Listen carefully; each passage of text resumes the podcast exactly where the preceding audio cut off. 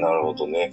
ちょっともうちょっとね、その今の職場でのね、えー、乙女ちゃんのその葛藤というかね、はい。まあ、その、このままじゃいかん、やっぱり副業してね、自分の好きな幅広げてと、こんなことに至ったその経緯というかね、はい。いうのをもうちょっと聞きたいんだけど、例えばなん、今のその職場での、はい。まあ、不満、まあ、愚痴というレベルの不満じゃないけど、ちょっとね、自分の理想とのギャップがこういうとこあるんだよっていう話をちょっと聞き聞きたいんですけど。ああ、全然もういいですよ。うん。あの、まあちょっとミッキーさんのところはあれかもしれないんですけれども、あの、上司の方って、なんかそのまま、なんかもうこう、いろんなことを学んだ人が上司になる感じですか？それ、そのパターンが多いですけど、やっぱ開発の人がやっぱり開発、うー一筋の人が多いですね。ああ、やっぱそうなんですかね。まあなんか、まあ自分のところはもうまさにそれで、開発の人がまあそのまま上に行くっていう感じなんですね。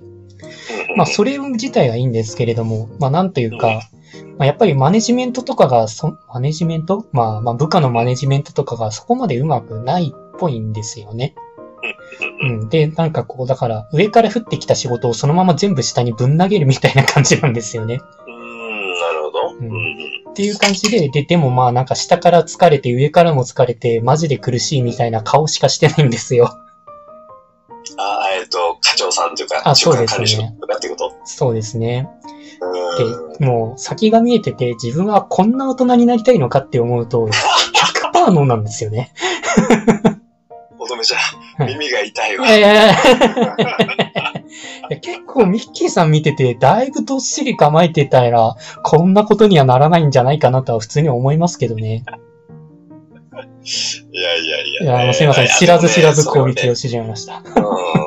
耳が痛いっつうかね、うんもう、うちの会社でもね、えうちの会社はね、まだそんなに、うん、なんちゅうか雰囲気悪くない方だと思うんだけど、はいそれでもね、もうね、乙女ちゃん世代の人は、もう管理職になりたくないっていう人が続出。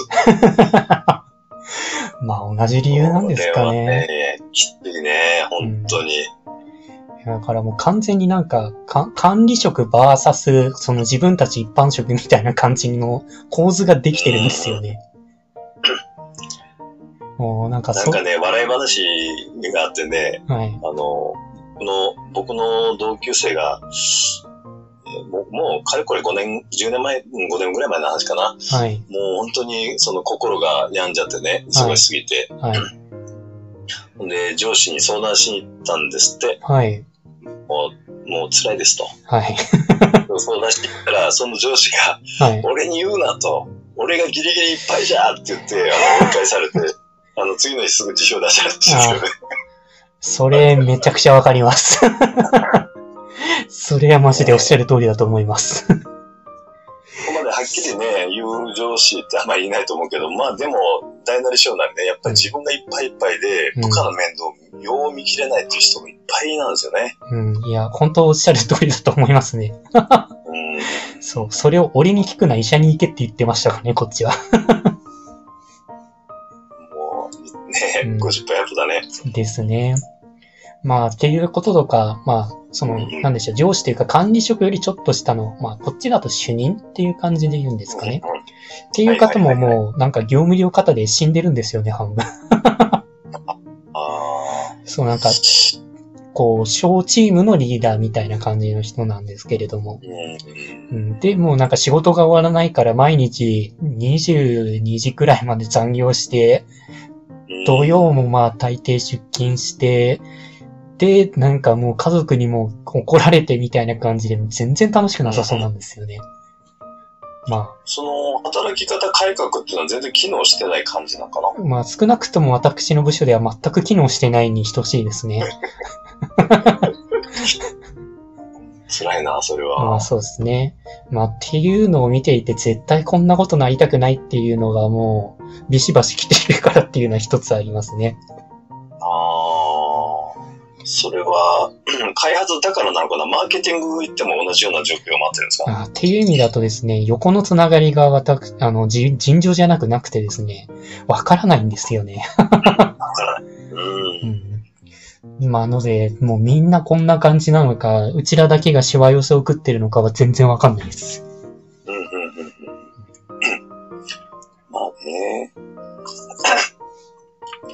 ね、あの、僕もね、いずれその、独立してね、はい。将来、あの、おそうなんだ、企業とか副業とかね、キャリアのコンサルタントみたいなこともやりたいななんてう思ん。ったりするんですよ。はい。で、やっぱりね、まあ、そのお会社お会社のこね、事情がいろいろあるんで、ちょっとよくわからないんだけど、はい。やっぱりね、あの、上司が変わると世界が変わったりもするのも現実なんですよね。うん。それは思いますね。はい。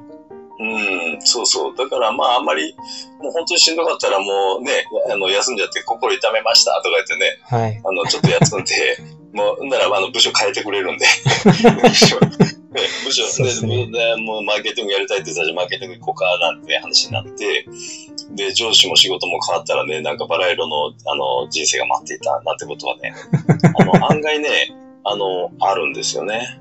いやもう、正直そういう意味では、倒れた人が先人でもう4人いるんで、もう、とてもわかります。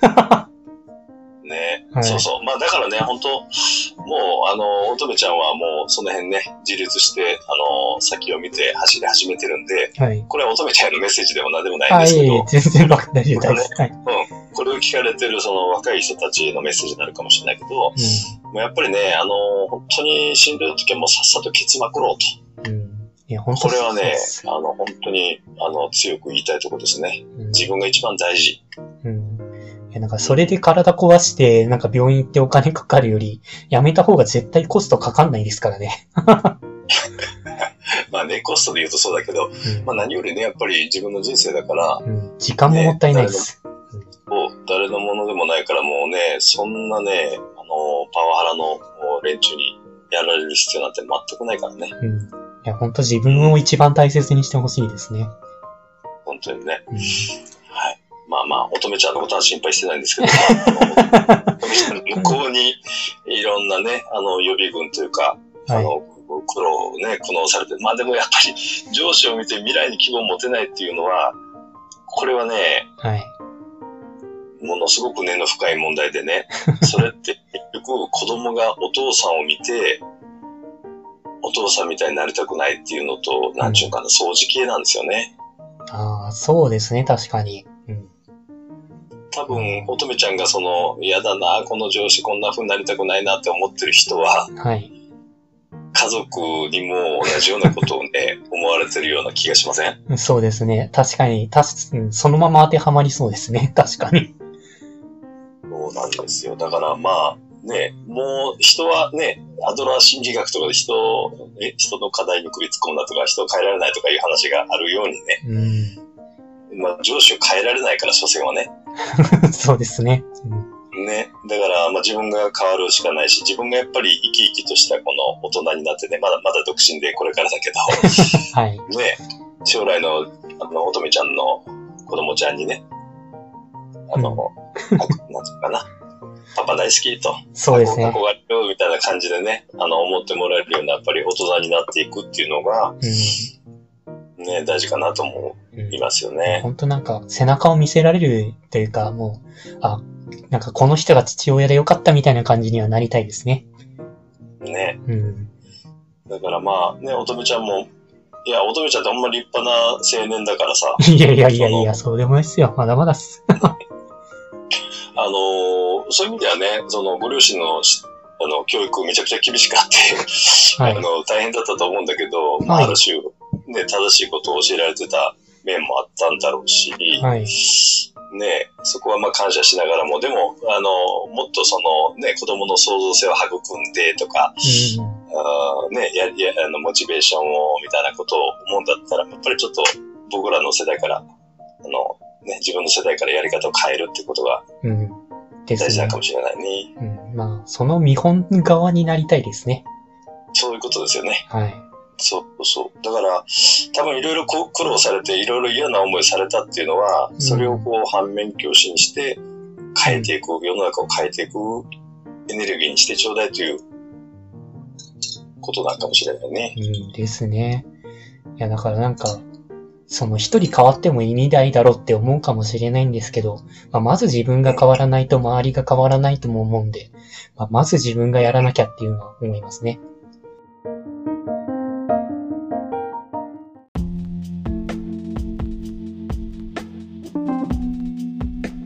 今回も最後まで聞いていただいてありがとうございました。もしよろしければ、いいねをフォロー、コメントをもらえると嬉しいです。通勤電車なので、流れ聞きなどに活用していただけると、また嬉しいです。他にもメルマガなどを配信しておりますので、自己紹介の下の方に URL があるので、登録していただけると嬉しいです。ご視聴ありがとうございました。